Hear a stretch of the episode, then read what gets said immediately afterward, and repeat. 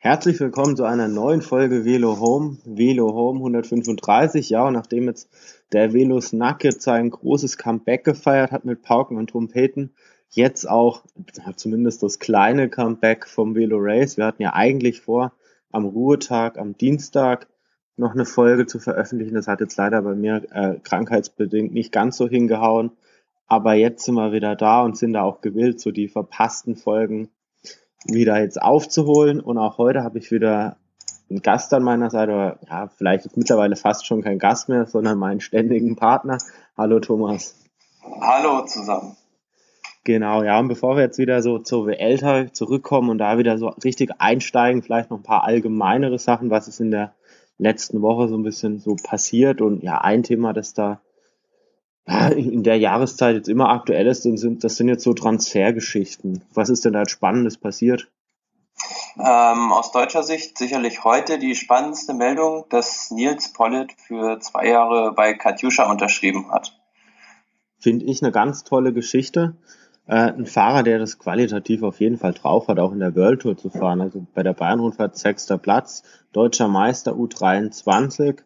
Sicherlich ein Mann, der da auch ja, dem Druck da standhalten kann und das ist gleich ein World Tour Team ist. Richtig klasse. Was ich ein bisschen kurios fand, war diese Geschichte dieser Vertragsunterschrift. Also man muss wissen, Nils Pollitt äh, war als Stagiaire jetzt da quasi angeheuert und oftmals bietet ja so eine, An eine Anstellung als Stagiaire so die Möglichkeit, sich da zu beweisen und vielleicht für so einen Vertrag zu empfehlen. Aber das Komische jetzt bei der Sache war, der hat ja noch nicht ein einziges Rennen für äh, Katjuscha da bestritten. Also irgendwie ist es sonderbar, oder? Ja, das ist schon komisch. Da soll ja sein erstes Rennen erst Ende September für, als Stagiaire für Katjuscha bestreiten. Und ähm, ja, eigentlich ist dieses, dieses Stagiaire-Dasein ja eigentlich dafür da, dass man sich dadurch erst empfiehlt und dann eventuell einen Profivertrag bekommt. Genau, also ich, was ich mir vorstellen könnte, woran es gelegen haben könnte, wäre, dass vielleicht das Interesse an Nils Pollitt so groß war, vielleicht, man denke da jetzt vielleicht an das Team äh, Cult Energies Stölting oder auch ans Team Bora, dass Katjuscha vielleicht auch einfach gesagt hat, Mensch, da müssen wir jetzt Nägel mit Köpfen machen, sonst, sonst fährt er irgendwo anders. Das kann gut sein. Also ähm, ich denke, das ist ein, ist ein hoffnungsvoller Nachwuchsfahrer und da werden sicherlich noch andere Teams Interesse gehabt haben und da wird sich Katjuscha gesagt haben, da schlagen wir zwei Fliegen gleich mit einer Klappe. Genau, und ist jetzt ja der zweite Deutsche im Team, also Rüdiger Selig fährt auch noch fürs Team. Ich weiß jetzt nicht, ob er nächstes Jahr da auch noch Vertrag hat, aber hilft mit Sicherheit ja auch immer, wenn man da so einen deutschen Ansprechpartner im Team hat. Äh, der Radsponsor mit Canyon ist ein Deutscher, vielleicht hat der Radsponsor da auch noch ein bisschen mal äh, da ein bisschen so ein Druck, bisschen Druck ausgeübt. Das ist aus deiner Sicht auch vorstellbar, so Zeitfahrer, da spielt die Aerodynamik ja auch immer eine Rolle, das Fahrgefühl. Ich glaube eher nicht, dass, dass da seitens von Canyon irgendwie die Finger mit im Spiel waren. Ich glaube, glaube schon, dass das aus freien Stücken von Katjuscha geschehen ist. Man hat ja damals bei dem Fall Jascha Sütterlin hat man ja da ja ein bisschen offener drüber gesprochen, dass da wohl Canyon ja so einen deutschen Fahrer da vielleicht haben wollte und Sütterlin ist ja dann auch zum Movistar gegangen. Vielleicht war es ähnlich, vielleicht ein vergleichbarer Fall, aber das werden wir mit Sicherheit jetzt ja, vielleicht irgendwann mal rausbekommen. Weitere Transfers, also was mich heute gewundert hat, ein Team, das ja zurzeit sehr in den Schlagzeilen ist, positiv äh, mit Tom Dumoulin, ist Giant Alpecin, aber die verlieren jetzt einen ganz wichtigen Mann. Ja, Luka Mescek soll, soll das Team verlassen. Ja, und also wer ihn nicht kennt, ein ganz wichtiger Anfahrer für Degenkolb und auch Kittel. Also so eine ja, so der letzte Fahrer, der quasi da noch im Wind steht, bevor dann wirklich die Kapitäne dann rauspreschen. Und hat mir dann auch schon gedacht, gut, okay, sieht er vielleicht dann seine Fälle davon schwimmen, so mit Kittel, Degenkolb im Team, also das sind die Klassiker besetzt, das sind die Sprints besetzt, mit Dumoulin jetzt vielleicht auch den, in den Rundfahrten eher so eine Position, wo man für jemanden fahren muss. Und er hat ja auch bei dieser Vuelta ja schon erlebt, dass er da teilweise nicht nur seine reine Sprintanfahrerrolle ausüben musste, sondern dann auch schon während der Etappe nachfüllen musste. nein, dadurch, dass durch die Tatsache, dass Tom Dumoulin sich jetzt immer mehr zu einem guten Rundfahrer herauskristallisiert, wird es bei Giant Alpecin natürlich ganz, ganz eng, das alles unter einen Hut zu bringen. Vor allem, weil man mit Kittel und mit Degenkolb schon zwei richtig gute Sprinter hat. Und ich frage mich sowieso, wie das dann bei der Tour de France funktionieren soll, wenn man quasi drei Ambitionen nachgeht. Ja, Kittel für die Massensprints, Degenkolb für die hügeligen Etappe, Etappen und ein Tom Dumoulin noch fürs Gesamtklassement. Ja, man hat ja dann auch einen Warren Bagui, der jetzt auch nicht der schlechteste ist, auf, auf den dann ja auch noch so ein paar Hoffnungen, auf dem ein paar Hoffnungen noch ruhen. Ja, wird schwierig. Auf der anderen Seite, wenn man sich dann den Weg anschaut von, von äh, Luca Meskes beim einen Team mit Zweckt hin zu Orica Greenwich, ja, da guckt man sich da mal die Sprinter an. Also man muss wissen, äh, Luca Meskes ist jetzt so ein Fahrer, der auch über den einen oder anderen Hügel drüber kommt, vielleicht auch nicht so der, der reinrassige Sprinter, der jetzt so ein Kittel ist, aber da ist Orica Greenwich ja auch top besetzt. Wir haben da einen Michael Matthews, der dieses Jahr sogar gezeigt hat, dass sogar, sogar so Klassiker wie das Amstel Gold Race was für ihn sind. Ein Caleb Ewan, der jetzt bei der Vuelta quasi so ein bisschen seinen Durchbruch auf ganz großer Bühne da geschafft hat. Ein Daryl Impey, der für etwas schwerere Sprintankünfte immer, immer zu nennen ist. Selbst ein Simon Gerrans hat ja schon mal einen Peter Sagan in einem Sprint geschlagen. Also da fragt man sich ein bisschen auch, ja, wo sieht er da noch so seine Nische oder ist es rein das Geld? Ja, ich will, will ihm da zwar nichts Böses unterstellen, aber ich kann mir schon gut vorstellen, dass äh, der bei Orica sehr gut ins Muster gepasst hat, weil man, denke ich, auf lange Sicht auch versuchen möchte, da so einen eigenen Sprintzug für, für Caleb Ewan aufzubauen, der dann doch in den nächsten Jahren, wenn alles glatt läuft, sich zu einem sehr, sehr guten Sprinter entwickeln soll. Und da ist so ein Anfahrer wie Mesquez, der, ja, der sehr gute Dienste leistet, dann Gold wert. Ja, absolut. Also solche Fahrer sind ja auch, die das wirklich in dieser Klasse können, sind ja auch heiß begehrt. Also ein Fahrer, der auch in der Vergangenheit der immer ganz wichtig war für Mark Cavendish beispielsweise, war ja Renshaw, der da auch immer einen Top-Vertrag da bekommen hat. Und da hat, hat man ja auch gesehen, okay, so als Anfahrer eignen sich manche Fahrer ganz schön gut. Als er dann aber bei Rabobank beispielsweise da als Sprintkapitän eingesetzt war, da haben die Ergebnisse irgendwie nicht so ganz gepasst. Auch so ein Gerd Stegmanns, damals ein, ein super Anfahrer in seiner Anfangszeit für Robbie McEwen, hat sogar bei der Tour noch eine Etappe gewonnen, aber in späteren Jahren so als, als, Sprintchef oder hinten raus dann auch als Anfahrer für Tom Bohn, da war dann irgendwie so, hat man so gesehen, okay, Anfahrer und selber Sprinten um Sieg ist doch, sind doch zwei Paar Schuhe. Ja, auf jeden Fall. Und vor allem das Beispiel Renshaw zeigt ja, dass, dass manche Fahrer ja dann einfach mit dem, mit dem Druck scheinbar nicht zurechtkommen oder, oder dann doch nicht den letzten Punch haben, um so einen Massensprint dann auch ganz vorne zu beenden. Weitere Transfers, also was, was mit mich jetzt in den letzten Tagen. Wenn wir vielleicht nochmal äh, zum Team Katjuscha zurückkommen. Ja. Ähm, die haben jetzt auch vermeldet, dass sie Jürgen Vandenbruck verpflichtet haben. Und es ist ja so ein Transfer, der mich eigentlich ein bisschen in gewisser Weise wundert, weil ein Vandenbruck ist ein Rennfahrer, der mittlerweile, ist eigentlich ein sehr guter Rundfahrer, aber ist mittlerweile eigentlich schon in die Jahre gekommen, hatte in den letzten Jahren immer mit Verletzungen zu kämpfen und ähm, hat nicht wirklich gute Resultate abgeliefert. Und jetzt hat man in der Rundfahrerfraktion mit Rodriguez schon einen Chef, der in einem gehobenen Alter ist und holt jetzt mit Vandenbruck noch einen Fahrer, ja, der nun nicht auch gerade ein Jungspund ist. Will man da vielleicht so in die Dreckrichtung, so nach, dem, nach dem Motto, je Oller, desto doller. Also mich, mich hat's auch ein bisschen gewundert. Also ja, Jürgen Vandenbrück, wenn man da jetzt mal so drei, vier Jahre zurückdenkt, eigentlich so bei der Tour de France, so ein fast sicherer Top-5-Mann, also jemand, der da ganz vorne mit dabei war. Aufs Podium hat es nie gepackt, aber zweimal Vierter. Und aber in den letzten zwei Jahren kam dann nicht mehr wirklich viel. Und er hat da ja wohl auch zu seinem Wechsel noch gesagt, ja, ihm fehlt ein Stück weit das Vertrauen seitens des Teams in seine Leistung, in seine, in, ja, auch in die möglichen Erfolge und er sieht sich da nicht mehr bestätigt. Und was ich ganz spannend fand, war, dass dann mit ein Grund war, dass während seiner Verletzung die Katjuscha-Verantwortlichen, äh, beispielsweise ein José Acevedo und ich meine auch ein Vyacheslav Jekimov, äh, sich da immer wieder nach ihm erkundigt haben und dass die sogar zu Beginn seiner Karriere, als er noch für das Team ähm, US Postal fuhr, da sind die mit ihm im gleichen Team gefahren oder Discovery Channel, also das Lance Armstrong Team. Und dass das für ihn dann auch nochmal so eine Rolle gespielt hat, genau dahin zu wechseln. Also ist eine schöne Geschichte irgendwie auch. Ja, zum Abschluss seiner Karriere fährt er dann doch nur für das Team, das ihn ganz am Anfang haben wollte.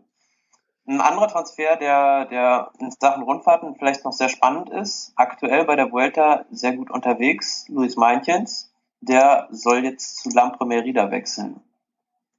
Genau, also ja, Lampre so ein bisschen, ja, ich möchte jetzt nicht sagen unter ferner liefen, aber fallen doch in der letzten Zeit eher durch so Ausreißerangriffe oder Ausreißer-Etappensiege auf, als jetzt durch durch absolute Klasse jetzt wirklich im Gesamtklassement, muss man ja einfach so sagen. Also so ein Ruben Plaza bei der Tour, Nelson Oliveira jetzt bei der Vuelta, das sind jetzt so die Ergebnisse, die da einem jetzt vielleicht noch im Kopf sind.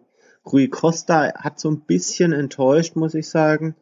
Selbst ein äh, Raphael Walz, der einen guten, einen guten Start ins Jahr hatte, mit dem Sieg bei der Oman-Rundfahrt, meine ich, ähm, hat dann ein bisschen nachgelassen und ihm wird auch ein Wechsel ein Stück weit nachgesagt da hätte man ja dann auf jeden Fall wieder ein, ein Stück weit Bedarf. Also letztes Jahr es gefühlt beim Team noch ein bisschen besser aus. Also unter anderem letztes Jahr noch mit einem ganz starken Ulissi. Gut, das hatte nachweislich jetzt andere Gründe, aber er ist jetzt wieder ein Stück weit auf dem aufsteigenden Ast. Aber ich denke mal, mit so einem 23-jährigen Manches, der jetzt wirklich gezeigt hat, er kann bei einer dreiwöchigen Rundfahrt äh, in die Top 10 fahren. Ich denke, das hat er jetzt unter Beweis gestellt, auch bei der Dauphiné schon. Macht man ja nichts falsch.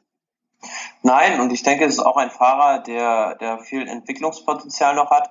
Und man hat natürlich den Vorteil, man holt einen jungen Fahrer, der kostet noch nicht so viel Geld wie jetzt ein gestandener ja, Gesamtklassementsfahrer. Was ich natürlich schade finde, ist dann quasi, dass jetzt der Fahrer, dem ich jetzt vielleicht rundfahrmäßig am meisten zutrauen würde in dem Team, der ein Afrikaner ist, dass der quasi diesem Team dann den Rücken kehrt. Und ein Stück weit, ja, ich, ich hätte dem Team ein bisschen mehr die Identifikationsfigur sein können, als es jetzt vielleicht ein anderer Fahrer ist, der ihn jetzt vielleicht ersetzen wird. Mehavi Kudus wird ja auch ein Wechsel so ein Stück weit nahegelegt, also ist nicht vom Team aus, aber zumindest. Ja, auf jeden Fall. Und es gibt ja auch das Gerücht, oder es schwirrt gerade das Gerücht drum, dass äh, Mark Cavendish mit einem ja, Sponsor, den er noch mitbringen könnte, auch bei MTN unterschreiben könnte. Und dann wäre es natürlich, ja, schon ziemlich weit entfernt von der ursprünglichen Idee, ein afrikanisches Team ja, in Europa zu etablieren. Es ist vor allem auch irgendwie ein Stück weit auch verrückt, wie viele schnelle Männer man da einfach jetzt auch, ich möchte fast sagen, sammelt. Also wenn man da an Matthew, ja. Matthew Harley Goss denkt, an Borson Hagen, an Tyler Farrer, Gerald Ziolek, die jetzt aktuell da ja noch alle fahren. Äh, Van Rensburg, auch ein relativ schneller Mann. Dann noch Cavendish, vielleicht sogar mit Renshaw mit dazu, man weiß es nicht. Also äh, irgendwie wird es dann auch schwierig und dann, ja, ich, ich glaube, dann wird das Team auch mehr so, so lagermäßig. Also jetzt nicht mehr wirklich so eine geschlossene Gemeinschaft, sondern hat man irgendwie so diesen ausländischen Block der Sprinter und dann noch so seine, seine Afrikaner mit dazwischen so, ja, Sparali muss man auch noch nennen als Sprinter, ja klar, mit der Vuelta-Etappe, die er gewonnen hat. Ja, aber da geht's doch weit auseinander, die Afrikaner. Ja, es ist, das wird schwierig, wenn man, wenn es jetzt so kommen sollte, das alles unter einen Hut zu bekommen. Also da hat der sportliche, hat die sportliche Leit, Leitung eine Mammutaufgabe. Ansonsten ja auch noch bei Katjuscha vielleicht ein bisschen traurig, ja gut, traurig wäre jetzt vielleicht zu viel gesagt.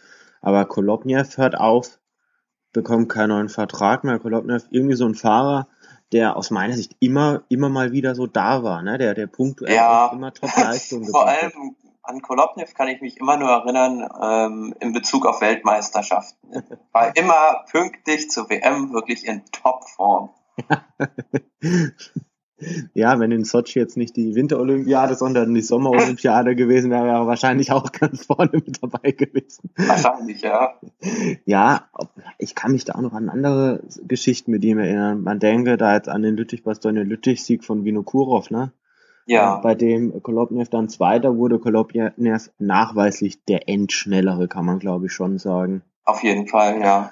Oder auch an andere skurrile Szenen. Also ich kann mich an ein Jahr in den Ardennen erinnern als Koljopniew gefühlt bei allen drei Ardennen-Klassikern zehn Kilometer vom Ziel angegriffen hat, sich komplett übernommen hat und am Ende dann gefühlt 30. wurde. Also vielleicht auch ein Fahrer, der nicht immer die taktisch günstigsten Optionen da wählt.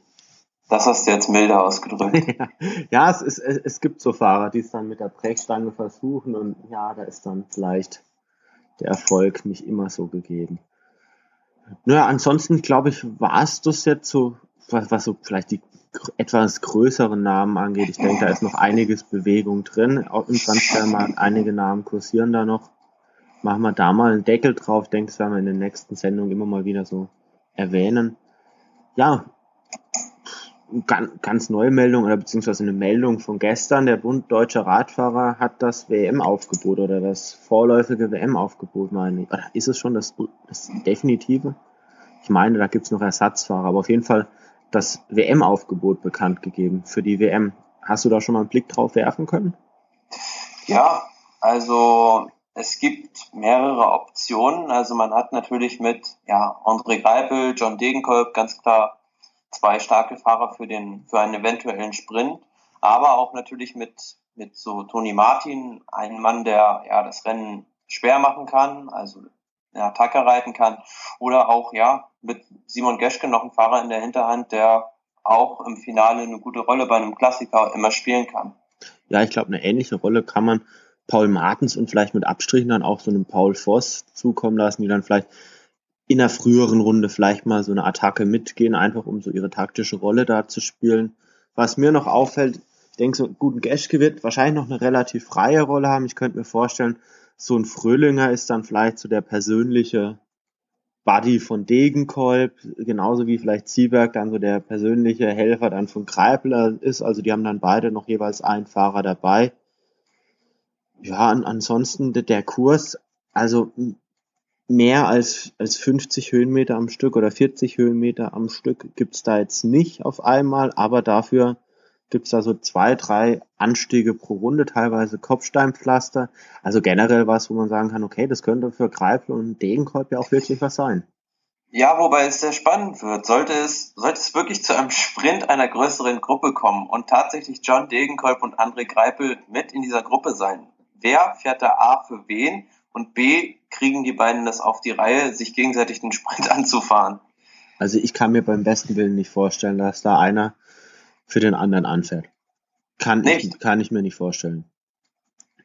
Ich, ich glaube, äh, dafür ist die Rivalität zwischen den beiden einfach zu groß und ich glaube, keiner ist jetzt aktuell in der Situation, dass er sagt, das macht er für den anderen.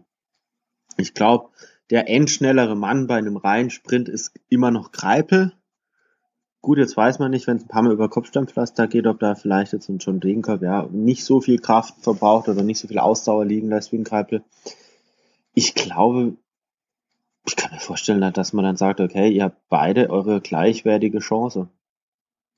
Ja, aber es muss ja eine, eine Mannschaftstaktik geben, beziehungsweise ja eine Order, wer für wen, für wen letztlich im Sprint gefahren wird. Also das müsste man ja theoretisch intuitiv entscheiden. Und die Fahrer müssten von sich aus ja auch sagen, ich fühle mich heute richtig gut oder lass mal lieber sein, ich fahre heute für den anderen Sprinter den Sprint an. Ich glaube, das ist bei den beiden ganz schön schwierig. Also ich glaube, das ist jetzt nicht so dieses freundschaftlich-kollegiale Verhältnis, ohne da jetzt was zu sehr rein interpretieren zu wollen. Ich glaube, allein aufgrund der vergangenen deutschen Meisterschaften beispielsweise, als Greipel da zweimal gegenüber Degenkolb erfolgreich war, dass da doch eine, eine Rivalität da ist. Ich kann mir vorstellen, dass man vielleicht auch sagt, Dege, du, du kannst fahren für dich. Dass man sagt halt, wenn Sieberg noch dabei ist, beispielsweise Greipe wird vom, wird vom Sieberg der, der Sprint angefahren. Ich weiß es nicht. Idealerweise ist am Ende nur noch, was heißt idealerweise? Einfacher wäre es am Ende, wäre nur noch einer dabei, ne? Ja, ist, ist halt in gewisser Weise ein Pulverfass, was man sich da ins Aufgebot geholt hat. Wobei es auch natürlich viele Chancen bietet. Ja, aus meiner Sicht dann wieder verwunderlich.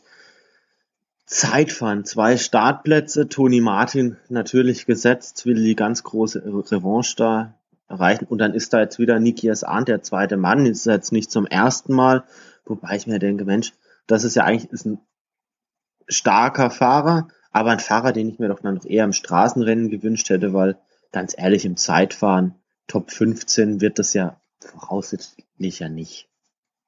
Nein, denke ich auch eher nicht. Und ja, da wäre ein zweiter Fahrer wie zum Beispiel ein Patrick Kretsch, denke ich, doch eher angebracht.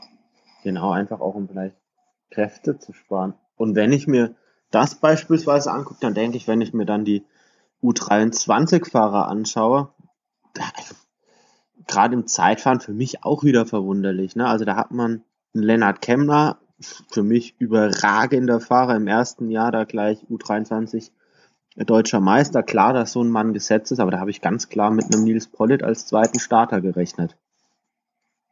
Ja. Ist er jetzt aber nicht. Maximilian Schachmann fährt da, auch ein sehr guter Zeitfahrer, von daher kein Verlust. Aber da hätte ich mir dann gedacht, Mensch, in, in so einem Fall, warum dann nicht Nils Pollitt vielleicht beim Zeitfahren der Elite anmelden? Warum nicht? Ja, warum nicht? Was hat er zu verlieren? Ist immer die Frage. Ich denke nichts.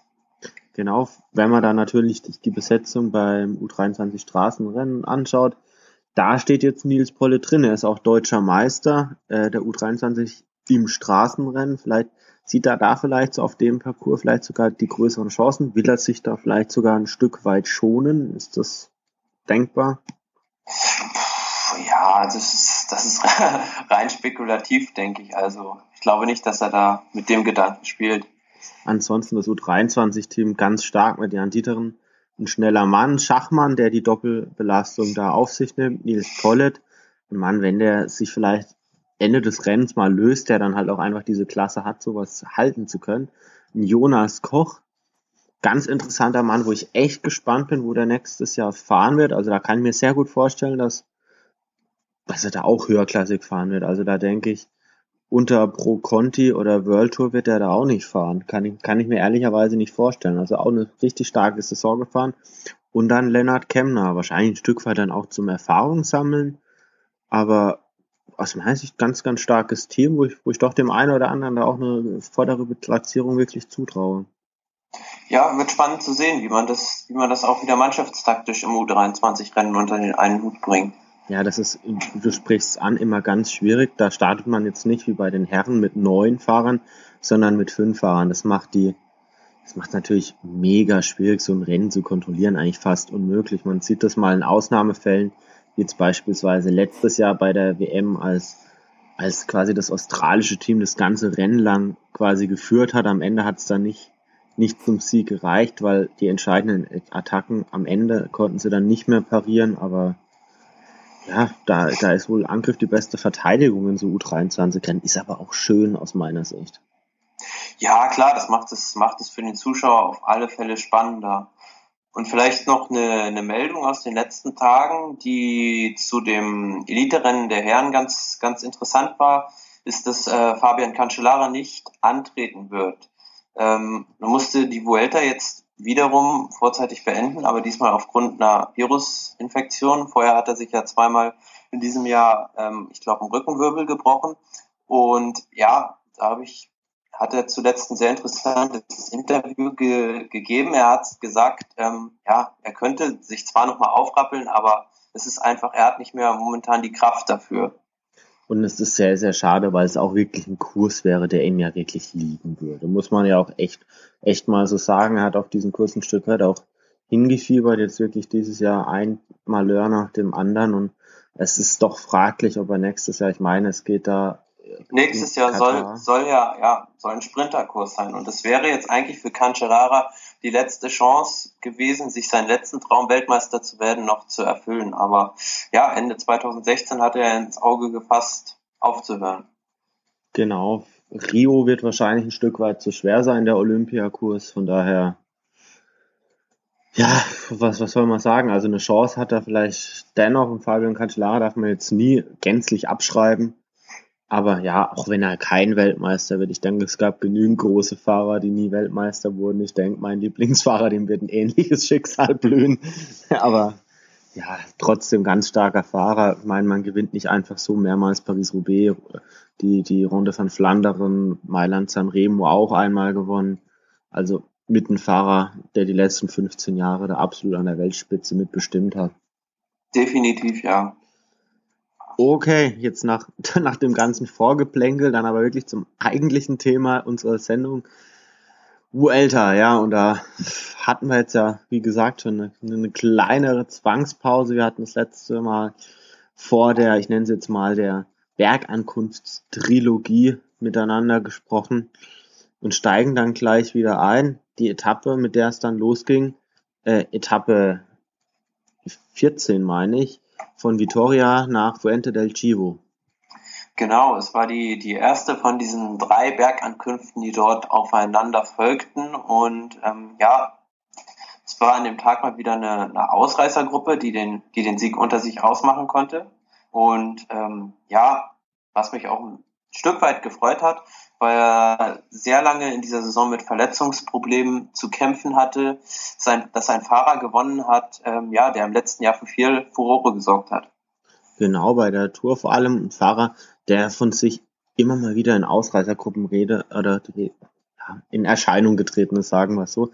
Alessandro De Marchi, der auch mit Toni Martin schon das eine oder andere Gefecht ausgetragen hat und der, der immer wieder unter Beweis gestellt hat, an so einem einzigen Tag ist er wirklich ganz vorne und fast kaum zu schlagen, oder? Ja, es ist so ein ja, wie soll man sagen, vielleicht ein, ein Nachfolger des, des Barodeur-Königs Thomas Böckler fast schon, weil im letzten Jahr ja bei der Tour und auch bei der Dauphiné war er wirklich fast tagtäglich in Ausreißergruppen zu sehen. Genau, also ganz starker Mann. Wie gesagt, liegt jetzt schon einige Tage zurück, deshalb würde ich sagen, gehen wir da ein bisschen im Schnelldurchlauf so ein bisschen durch. Interessant an dem Tag noch, wie gesagt, eine Bergankunft, aber entscheidende Abstände gab es eigentlich erst auf den letzten paar Kilometern und ein Fahrer, der sich erholt gezeigt hat, war noch Nairo Quintana dann. Ja, der konnte dort, ja, von den Favoriten hat er den stärksten Eindruck gemacht und was spannend war an dem Tag, Fabio Aro hat attackiert, ist auch weggekommen, aber konnte das Ganze dann nicht halten und wurde dann von Quintana und Rodriguez wieder eingeholt und sogar noch überholt.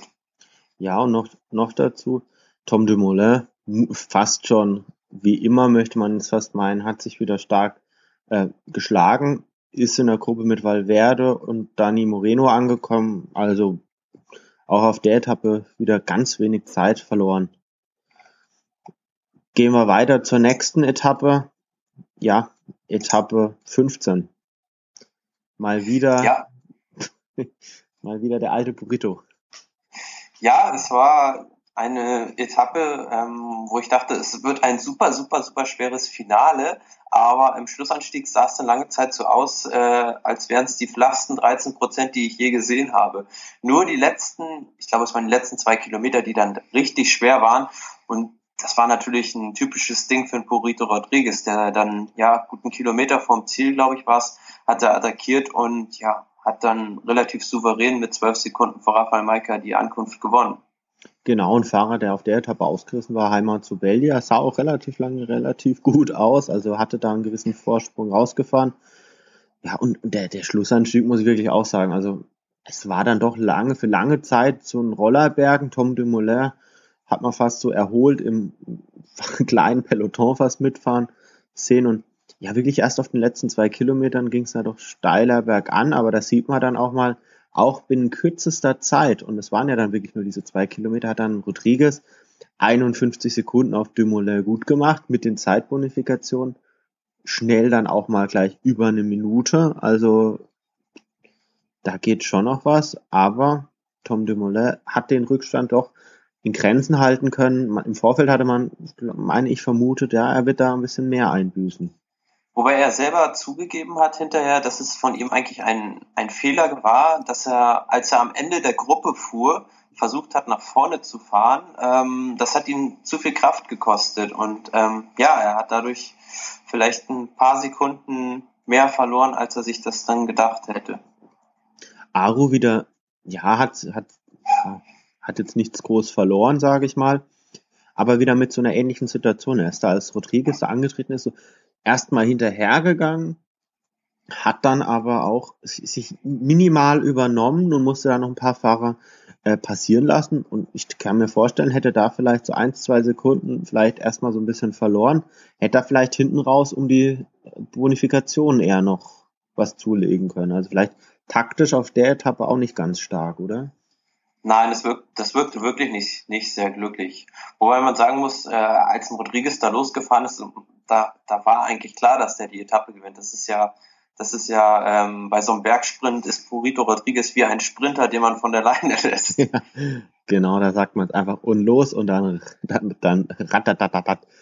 Ja, und auf der nächsten Etappe sollte es eigentlich so weitergehen. Also von den Steigungsprozenten die absolute Burrito Rodriguez Ankunft, also hinten raus äh, mit, mit Steigungsprozenten, glaube fast bis zu 30 Prozent. Ob es jetzt dann wirklich so viel war, kann ich jetzt am Bildschirm nicht beurteilen.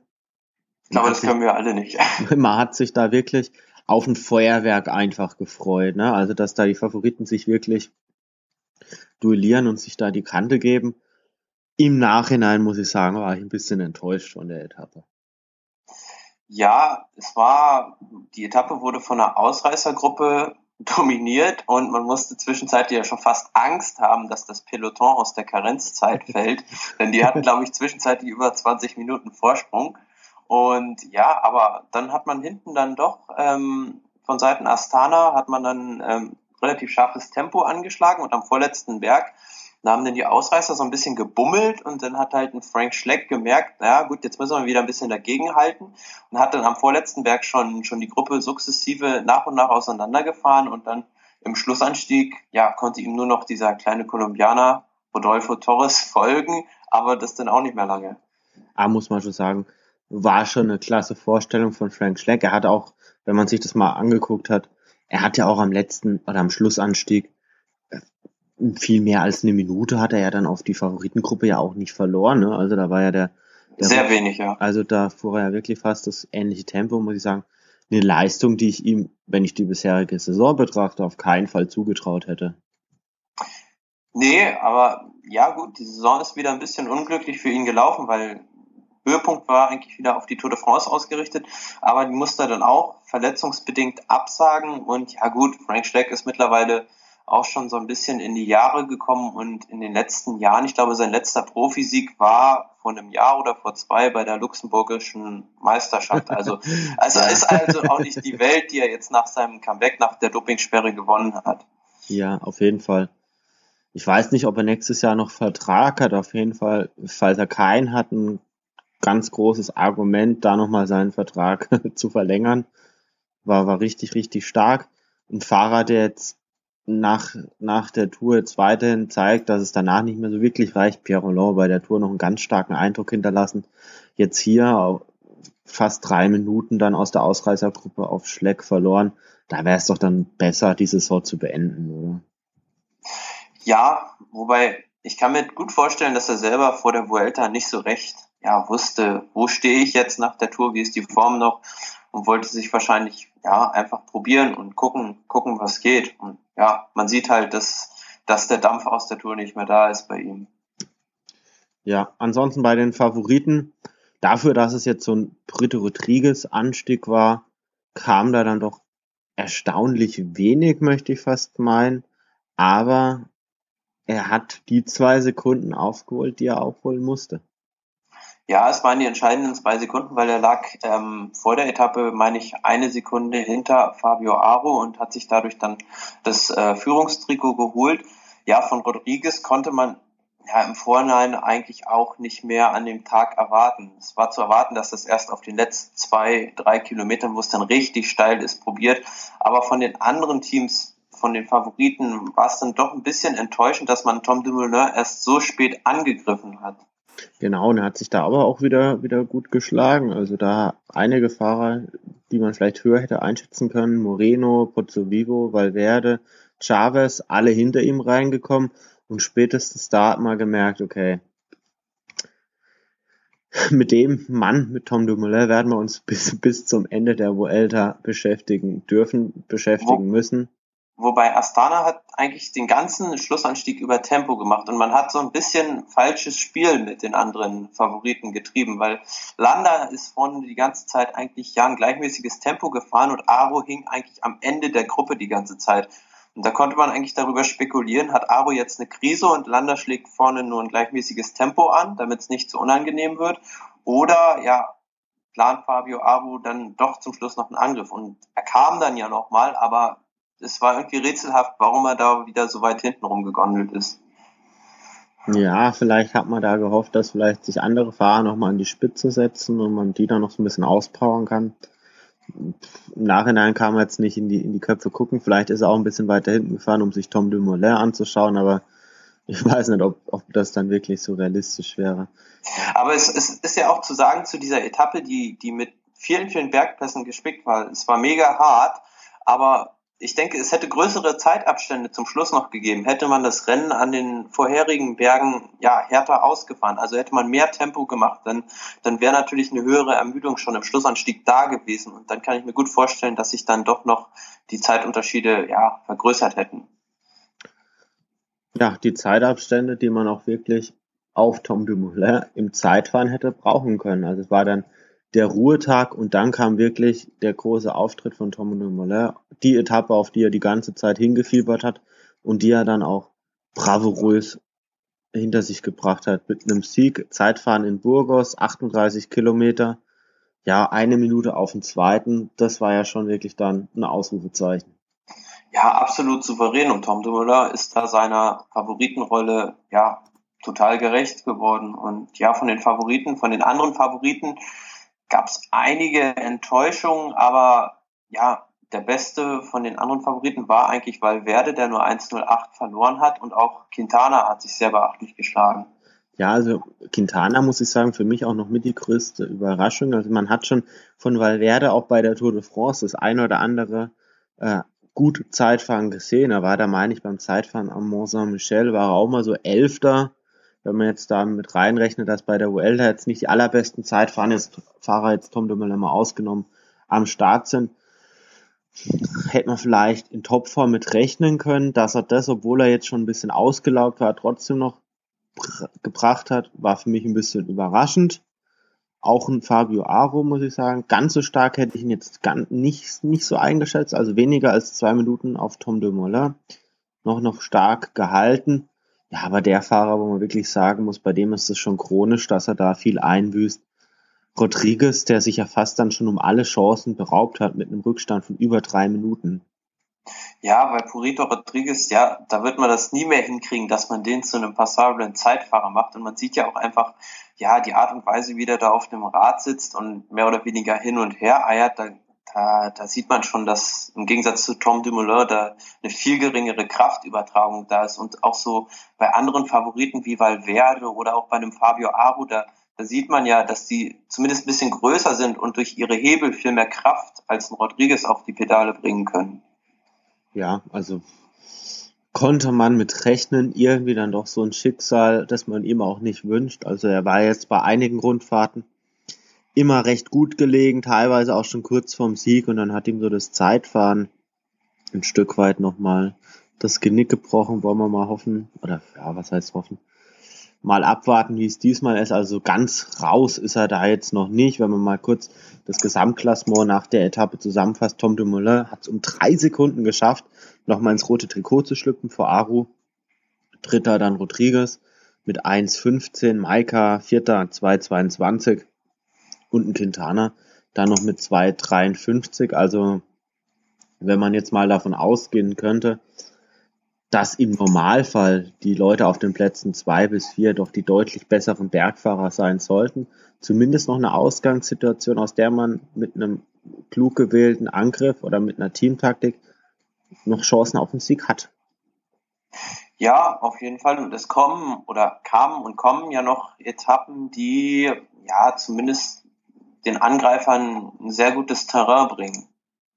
Ja, und jetzt sind wir dann auch schon langsam am heutigen Tag, also jetzt sind wir erstmal noch, noch am gestrigen Tag, da gab es eine Etappe mit so zwölf Kilometer vom Schluss nochmal so ein Anstieg der ersten Kategorie. Und da konnte man ja, na doch, vielleicht so die eine oder andere Attacke von, von Favoriten erwarten. Ja, und es kam dann ja auch zu, zu einem relativ heftigen Feuerwerk. Also Astana, die sind da, ja, haben sich dann so sozusagen als Leadermannschaft gesehen und haben dann die ganze Zeit das, das Feld von vorne versucht zu zerlegen. Und dann hat irgendwann Fabio Aro angegriffen und sich da den Draht wirklich aus den Ohren gefahren. Was natürlich interessant war, vorher Rodriguez, der hat es auch probiert, hat erst einen Mannschaftskollegen vorne weggeschickt und ist dann selber hinterhergefahren. Aber das Ganze hat dann ja, Astana mehr oder weniger zunichte gemacht, indem man gesagt hat, gut, wir übernehmen jetzt quasi ja, fahren als Zweitplatzierter dem Drittplatzierten hinterher und wollen unseren zweiten Platz da nicht verlieren. Es wäre spannend gewesen, hätte dann Astana gesagt, ähm, du Tom Dumoulin, da fährt jetzt der, der dritte Rodriguez, schau mal, was du machst. Ja, ich denke mal auch ein ähnliches Bild, wie man jetzt auch heute da noch erleben durfte, aber da kommen wir dann noch später drauf. Ja, wieder mal so eine Ausreißergruppe und muss ganz ehrlich sagen, ist doch irgendwie langweilig, oder? Also immer wieder diese Ausreißergruppen, die dann durchkommen. Also Wobei äh, an dem Tag einmal zu Belgier war wieder dabei und da hätte man es ihm wirklich gegönnt, aber man weiß halt von einem, ja, einmal zu Belgier, der gefühlte 40 Jahre alt ist, dass er dann doch im Sprint gegen einen Nicholas Roach dann nicht mehr die wirkliche Chance hat. Genau, Roach ist ja schon von den wenn ich jetzt mal so die, die bergfesteren Fahrer da nehme, mit einer echt der schnellsten. Also da, da gegen den würden jetzt nur wenige der, der Gesamtklassements-Favoriten da jetzt auch wirklich im, im Sprint gewinnen. Also vielleicht ein Rodriguez, ein Valverde wahrscheinlich. Aber dann wäre es wahrscheinlich schon auch schwierig. Dani Moreno nehme ich mal jetzt auch noch dazu, aber ansonsten Dumoulin, ja, wirklich. Aber er ist einer der schnelleren. Und ja, spannend war es am Ende noch, ja, Gonsalves, der auch ein schneller Fahrer ist, der, der hätte da fast nochmal aufschließen können, kam am Ende mit 18 Sekunden Rückstand ins Ziel. Da hatte ich, da hätte ich mir dann noch so ein bisschen Action vorstellen können, weil den hätte ich gerne im Sprint gegen Roach mal gesehen. Also das wäre wahrscheinlich so ein bisschen offener gewesen. Ja, ich glaube, das wäre die große Unbekannte in diesem, in diesem Dreier-Sprint gewesen und kann gut sein, dass da auch ein Roach den kürzeren gezogen hätte. Ansonsten was dann auf der Etappe, also vorweg, die, die Favoriten kamen zeitgleich ins Ziel. Was da dann schon ein bisschen entbrannt oder entfacht wurde, war der Kampf dann ums grüne Trikot, meine ich. Also Valverde hat sich dann auch wahrscheinlich auch besonnen, ja, Podium im Gesamtklassement oder gar der Sieg ist jetzt wahrscheinlich weg. Was ist das Trikot, was man noch am ehesten abstauben kann? Also Teamwertung haben sie gestern übernommen, damit kann man wahrscheinlich von ausgehen, dass sie dann auch im Endklassement der Teams dann in Madrid da aufs Podest dürfen, aber wo kann man noch sein eigenes Trikot oder seine eigene Wertung gewinnen? Ja, und da lag das Punktetrikot am nächsten, hat er auch schon gewonnen und dann hat er deshalb auch im Sprint um Platz vier mal reingehalten und hat sich jetzt bis auf zwei Punkte an Rodriguez rangeschoben und ich denke, das könnte noch so ein richtiger Kampf werden auf den nächsten zwei Etappen. Ja, es, es spielt sich so im Windschatten dieses, dieses äh, Gesamtklassements-Kampfes um das rote Trikot ab, aber dadurch natürlich auch für, für viele dann vielleicht nicht verständlich, warum dann Jan Valverde auf so einer Etappe dann noch für Platz 4 sprintet, wo es dann keine Bonifikation mehr gibt. Aber auf jeden Fall bis zum Ende ganz, ganz spannend. Genau. Und wenn ich noch eins anfügen darf, auch so eine Wertung, bei der Valverde in den letzten Jahren immer mal wieder so vorne mit rumgefahren ist und auch mal das Trikot trug, die Kombinationswertung. Und ich habe mich dann auch mal in den letzten Tagen mal so reingefuchst, mal angeschaut, okay, wo liegt er denn in der Kombinationswertung? Dann bin ich plötzlich darauf gestoßen, er ist in der Kombinationswertung gar nicht gewertet, er hat nicht einen einzigen Bergpunkt. Und das, das hat mich dann wirklich überrascht. So, er liegt jetzt mittlerweile auf Platz 6, Platz 2 in der Sprintwertung, aber kein Bergpunkt. Irgendwie dann doch ein Stück weit überraschend. Also da ganz weit weg. Okay. Ja, und dann, ja, schließlich die heutige Etappe. Also ganz grob gesagt eine ähnliche Etappe wie gestern. Auch wieder so ein Berg, so 15, 20 Kilometer vom Ziel. Nicht ganz so steil, nicht ganz so schwer wie auf der gestrigen Etappe.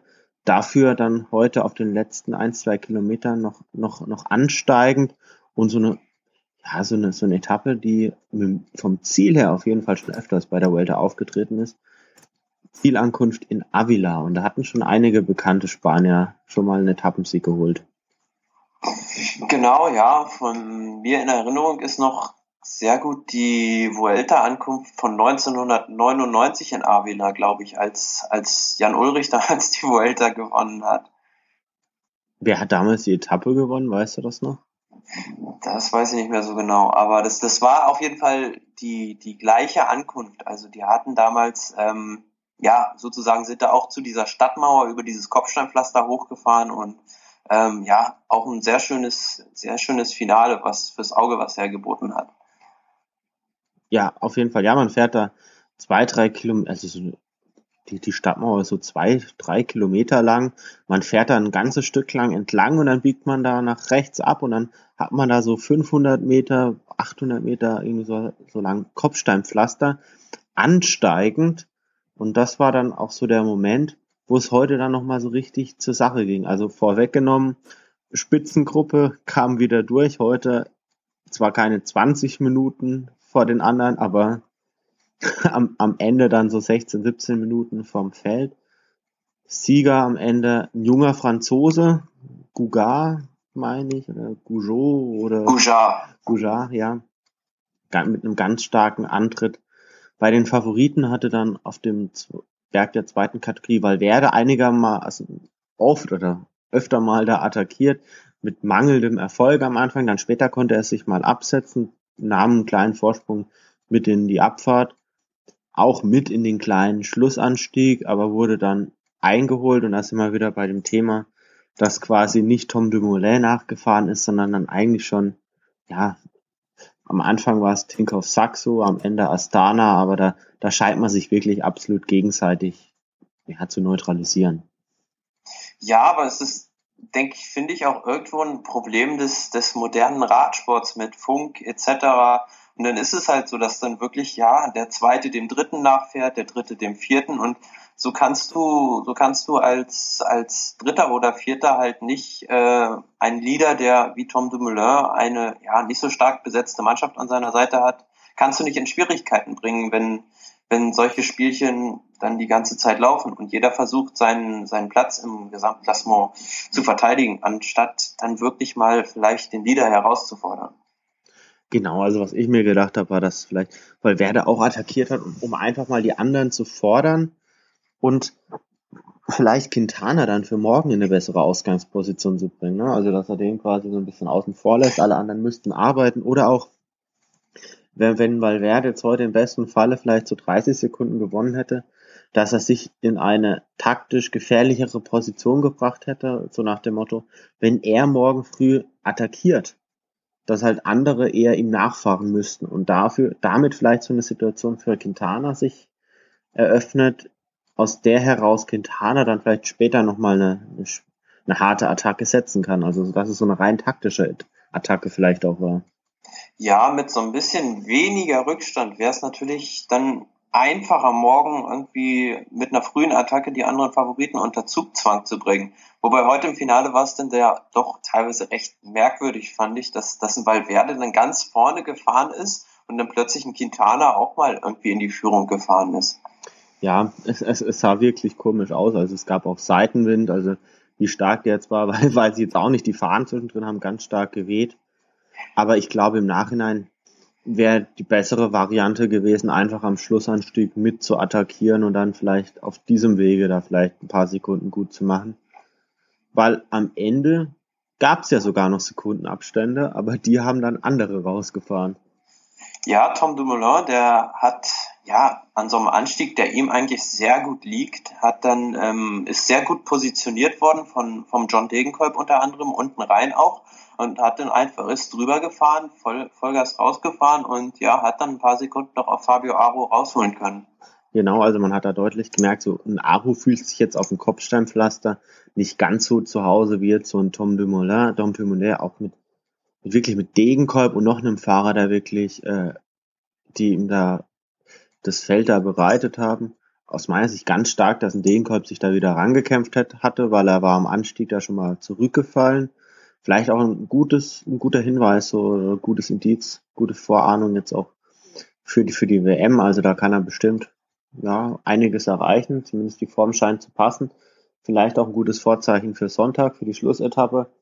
Aber das zeigt auch, alle ziehen da an einem Strang. Auch ein John Degenkolb ist da bereit, so seinen Teil dazu beizutragen, dass Tom Dumoulin am Ende da erfolgreich ist. Und ja, hat Aru da drei Sekunden abgenommen.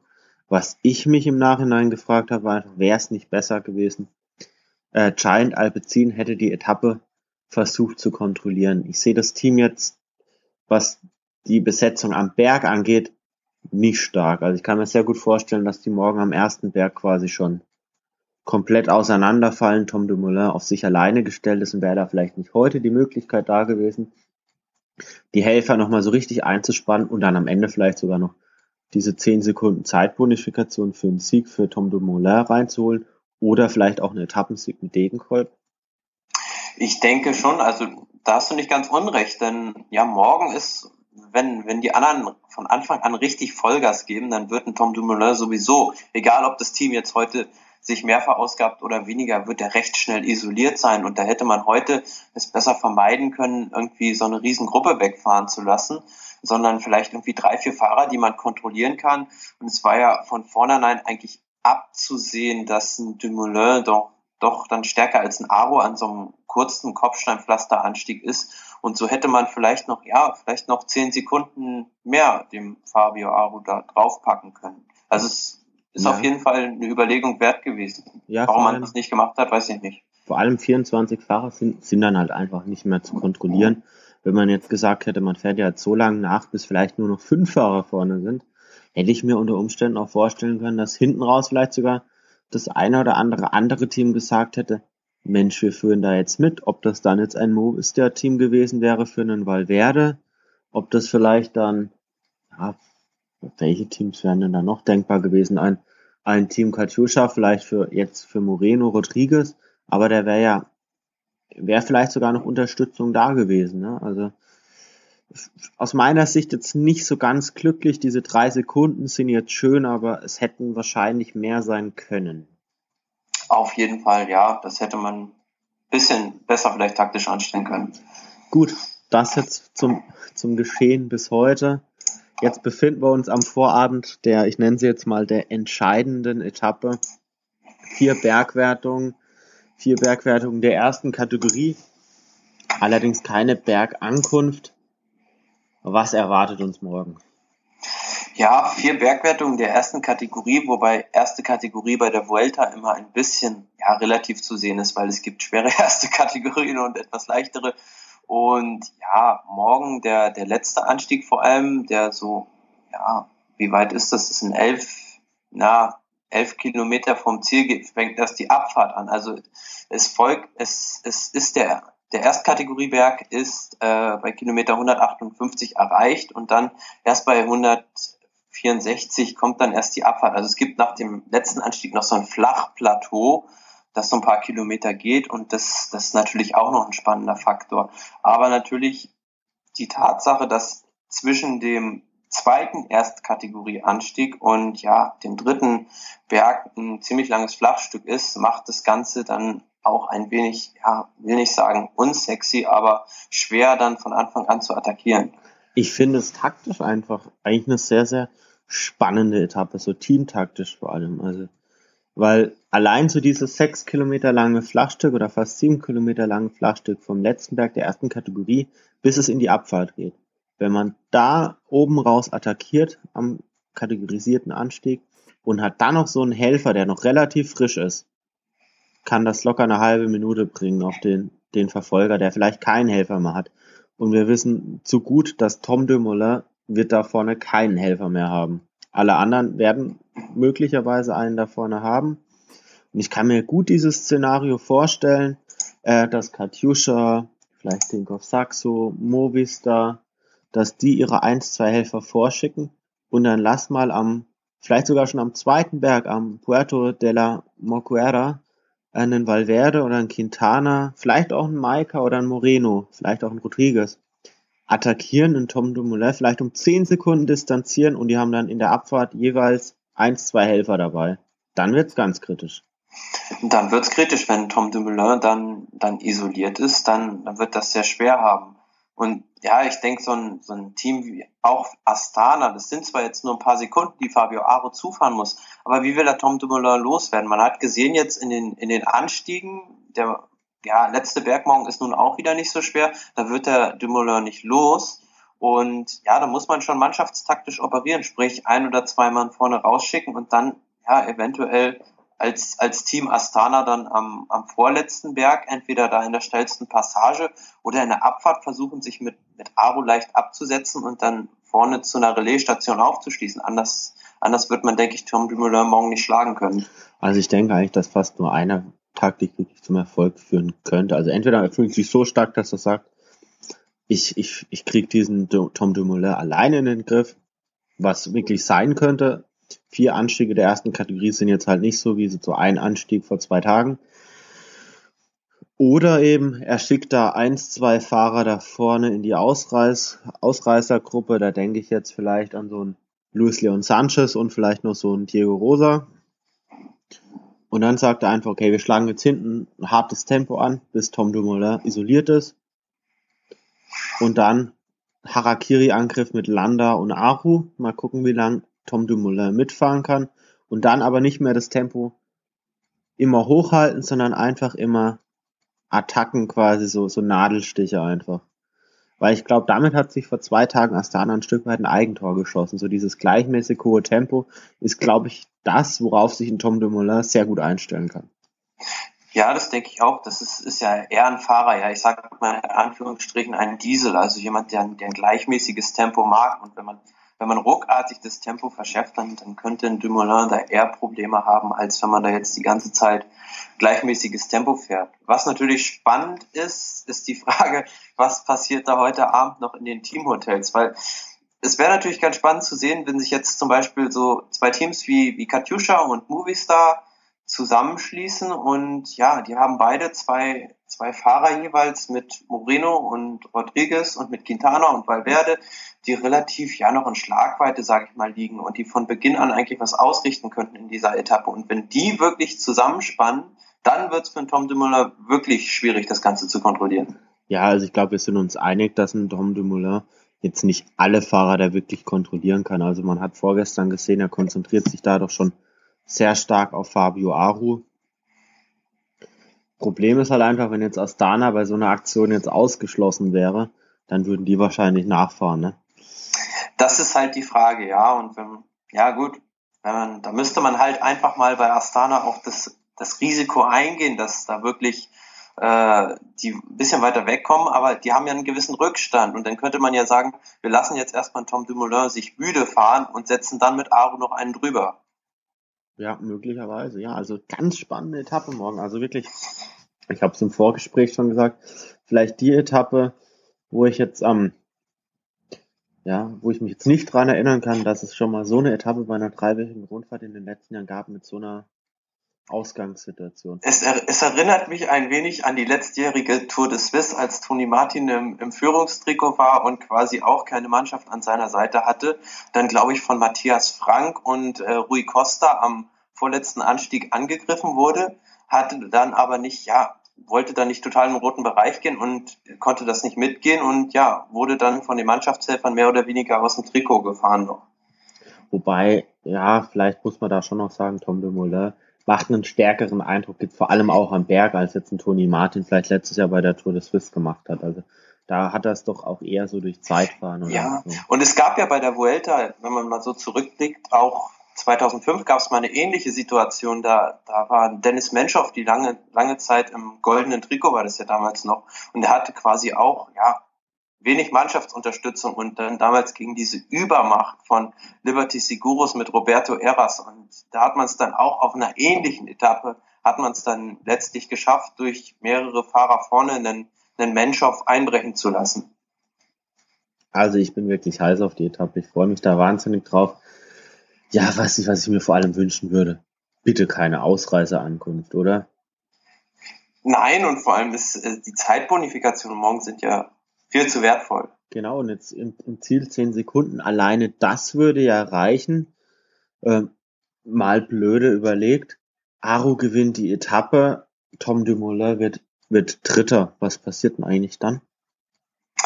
Ja, das ist eine gute Frage. Ich glaube, dann zählen die Hundertstel Sekunden, ja. Aus dem Zeitfahren. Müsste man vielleicht dann auch nochmal gucken. Also, es wäre ja sogar denkbar, dass es dann auf der letzten Etappe da noch um Bonifikationen geht, ne? Also da, da, da wären ja die, die wirresten, äh, wirresten Gedankenspiele wären da ja möglich. Morgen natürlich dann auch wieder wie auf jeder Etappe eine Zwischensprintwertung. Die liegt relativ spät. Das heißt, falls da noch, äh, falls da eine Ausreißergruppe vielleicht schon wieder eingeholt wäre oder die Favoriten da zusammen wären, könnte es da unter Umständen auch zum Sprint der Favoriten schon kommen. Da könnte es nochmal zu einer Verschiebung kommen. Was ich mir auf jeden Fall wünschen würde, dass es nicht durch einen Defekt oder durch einen Sturz entschieden werden soll. Also es wäre wär echt schade, wenn so ein Tom Dumoulin durch einen Sturz 20, 30 Sekunden verlieren würde, weil ich glaube, da sind wir uns einig, wenn er die mal verloren hat, dann kommt er nicht mehr ran, weil dann hat er einfach nicht mehr die Unterstützung von anderen Teams, die er sonst hätte, oder?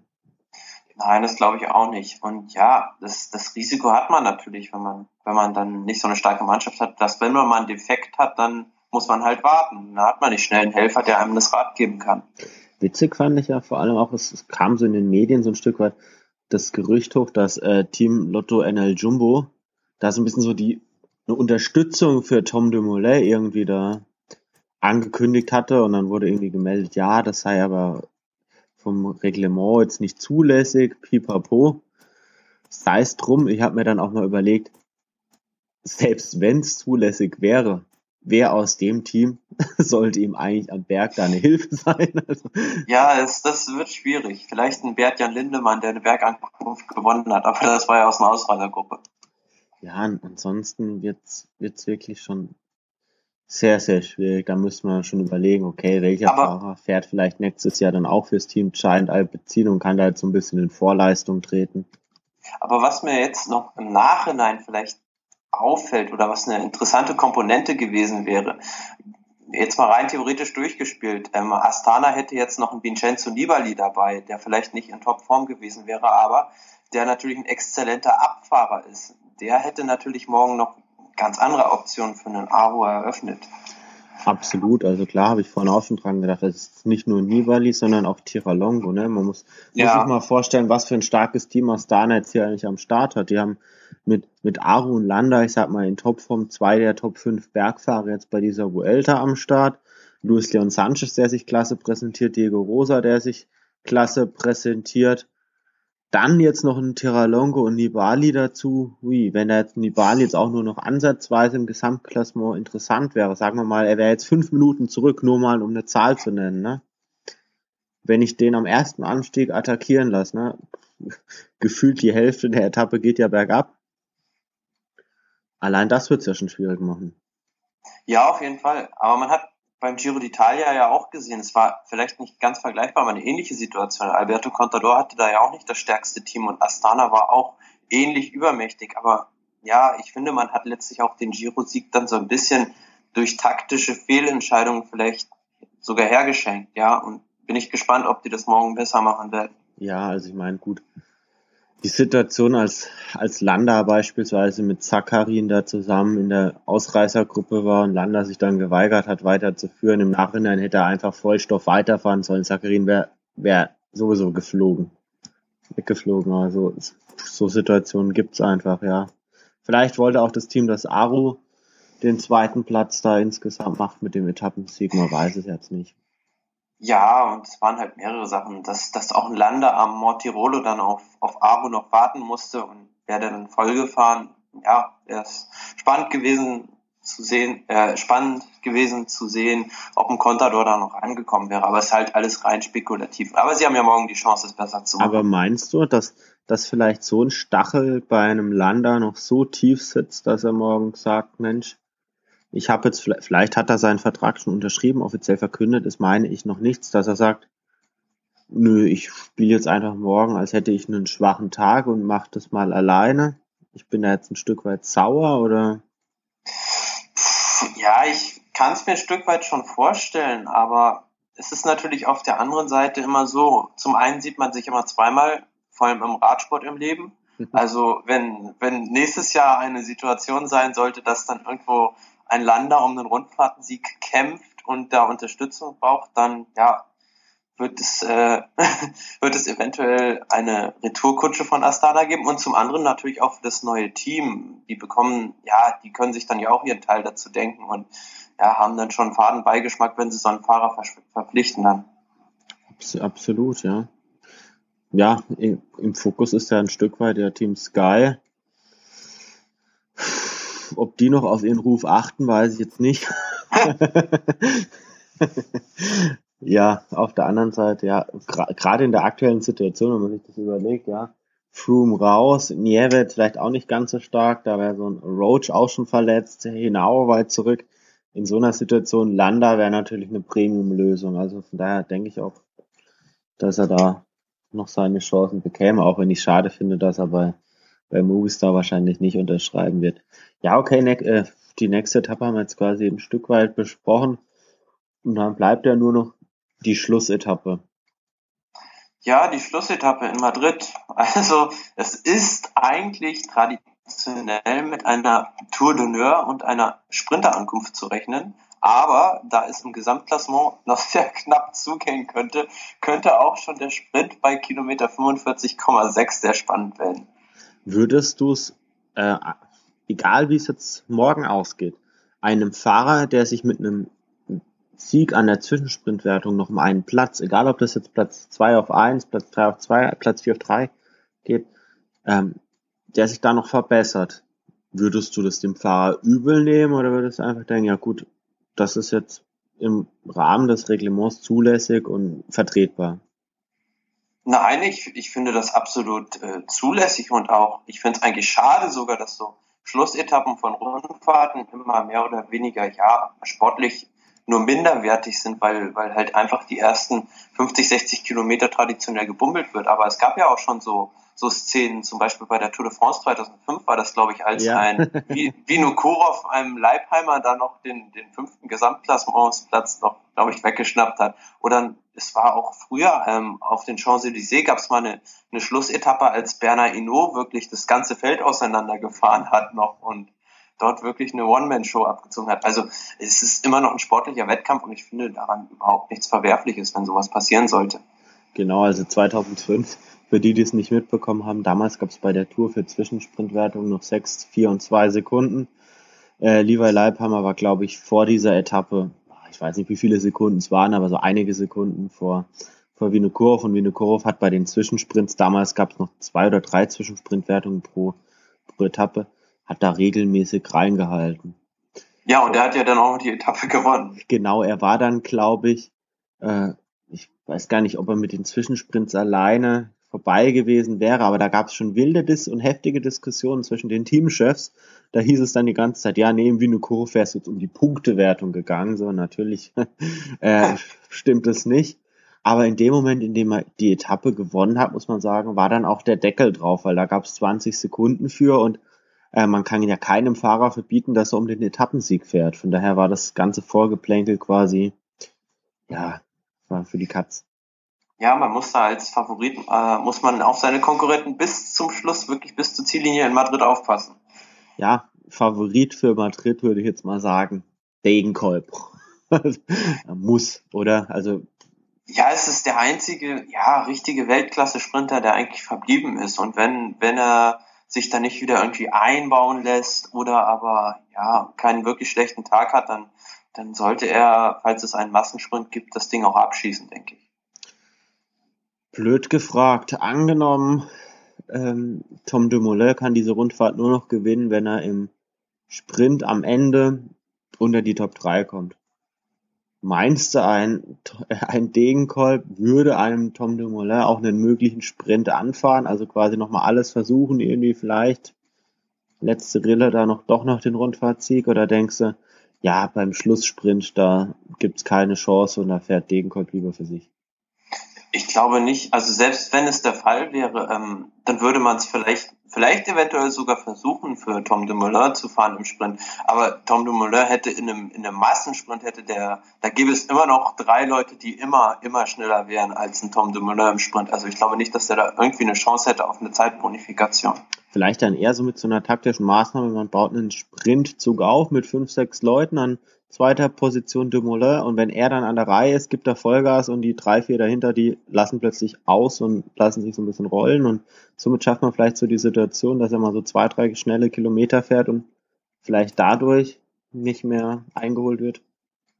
Das wäre, ja, wäre vielleicht eine einzige Möglichkeit, aber ich glaube nicht, dass sich da ein Team Astana dann noch überrumpeln lässt. Also keine Ahnung, wäre es jetzt zum Beispiel ein Fahrer wie Cancellara, der, der ja nicht der schnellste Sprinter ist, aber der einfach eine sehr, sehr hohe Endgeschwindigkeit hat, dem würde ich das durchaus zutrauen, dass, dass wenn man da so einen Sprintzug aufbaut und dann irgendwo mal ein Loch reißen lässt, dass, dass der dann noch die Rundfahrt gewinnt. Aber ich glaube, das, ist fast unmöglich, sowas zu realisieren auf der Schlussetappe noch. Na, ich bin da auf jeden Fall sehr, sehr gespannt. Ich denke, nach morgen wissen wir ja beide mehr. Es ist wahrscheinlich wird es nicht so sein, dass es noch so ganz knapp wird. Also um eine Prognose zu wagen, also ich kann mir nicht vorstellen, dass, dass Tom de Moulin morgen noch im roten Trikot ist, also zumindest am Ende der Etappe. Ähm, ich halte dagegen und sage, Tom de Moulin wird diese Vuelta gewinnen aufgrund der taktischen Unfähigkeit vor allem des Astana-Teams und der anderen Favoriten. Kann sehr gut sein. Dann haben wir da jetzt mal so einen Konflikt. Ich bin da mal ganz gespannt. Bist du denn bereit, einen Wetteinsatz zu bringen? Weil wir wetten hier in dem Format ja auch immer mal ganz gerne. Was gibt's als Einsatz? Einmal Fahrradwaschen. Ja, aktuell ist der Standardeinsatz ist Fahrradwaschen. Ich glaube, äh, der Christian schuldet mir jetzt noch so viermal äh, Fahrradwaschen. Von daher gehe ich daher, wenn ich jetzt einmal Fahrradwaschen einsetze, ja gar kein großes Risiko ein, weil ich würde das dann einfach, würde dann Christian quasi dann schicken. Ja. Aber für dich gäbe es natürlich, egal ob ich jetzt putze oder der Christian, gäbe es natürlich ein Fahrradwaschen auf jeden Fall zu gewinnen. Das ist doch was. Also du legst dich dann fest, dass, äh, dass ich, ich sage, Tom de Moulin wird die Rundfahrt gewinnen und morgen nicht mehr aus dem roten Trikot gefahren. Okay, dann sag ich, er gewinnt nicht. Ich lege mich jetzt nicht so weit fest, wer ihn da schlagen soll. Ich denke, die, die Anzahl der, der Anwärter ist doch sehr begrenzt. So viele können es nicht sein. Okay. Gut, dann sind wir ganz gespannt. Also ich hoffe, wir konnten euch, den Hörern, dann auch so ein bisschen noch eine gewisse, ein gewisses Maß an Spannung da transportieren. Also morgen wirklich Fernseher einschalten. Ich weiß jetzt gar nicht, wann Eurosport da wirklich drauf ist. Ich hoffe relativ früh. 16 Uhr fände ich jetzt fast sogar für die morgige Etappe ein bisschen spät. Auf jeden Fall möchten wir uns bei euch bedanken für alle die, die die Sendung hören, in Zukunft noch hören werden. Vielleicht jetzt schon still äh, den Livestream verfolgt haben. Wir möchten uns noch ein Stück weit dafür entschuldigen, dass wohl die, die Akustik zurzeit nicht so ganz passt. Das liegt daran, dass wir jetzt seit zwei, drei Folgen von meinem Laptop aus aufnehmen und ich jetzt noch kein hochwertiges Headset oder keine hochwertigen Kopfhörer habe und deshalb die Stimme vom, äh, vom Thomas wahrscheinlich jetzt so ein bisschen so verzerrt möglicherweise ist oder nicht ganz so deutlich. Da werden wir in Zukunft noch dran arbeiten. Da werde ich mir noch ein Headset zulegen, dann, dann wird es auch wieder passen. Ich wünsche allen noch eine wunderschöne Vuelta, solange sie noch läuft. Möchte mich bei dir bedanken, Thomas. Ich danke ebenfalls. Und ja, mögen die Spiele beginnen. genau, lasset sie kämpfen. Ciao, ciao. Ciao.